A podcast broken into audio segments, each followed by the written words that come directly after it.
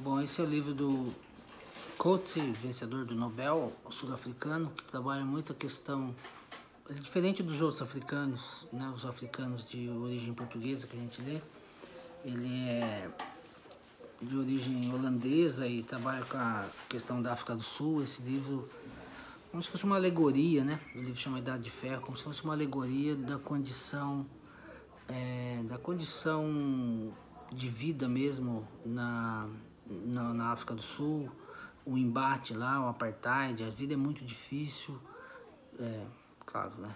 A vida é muito difícil, a, as relações também.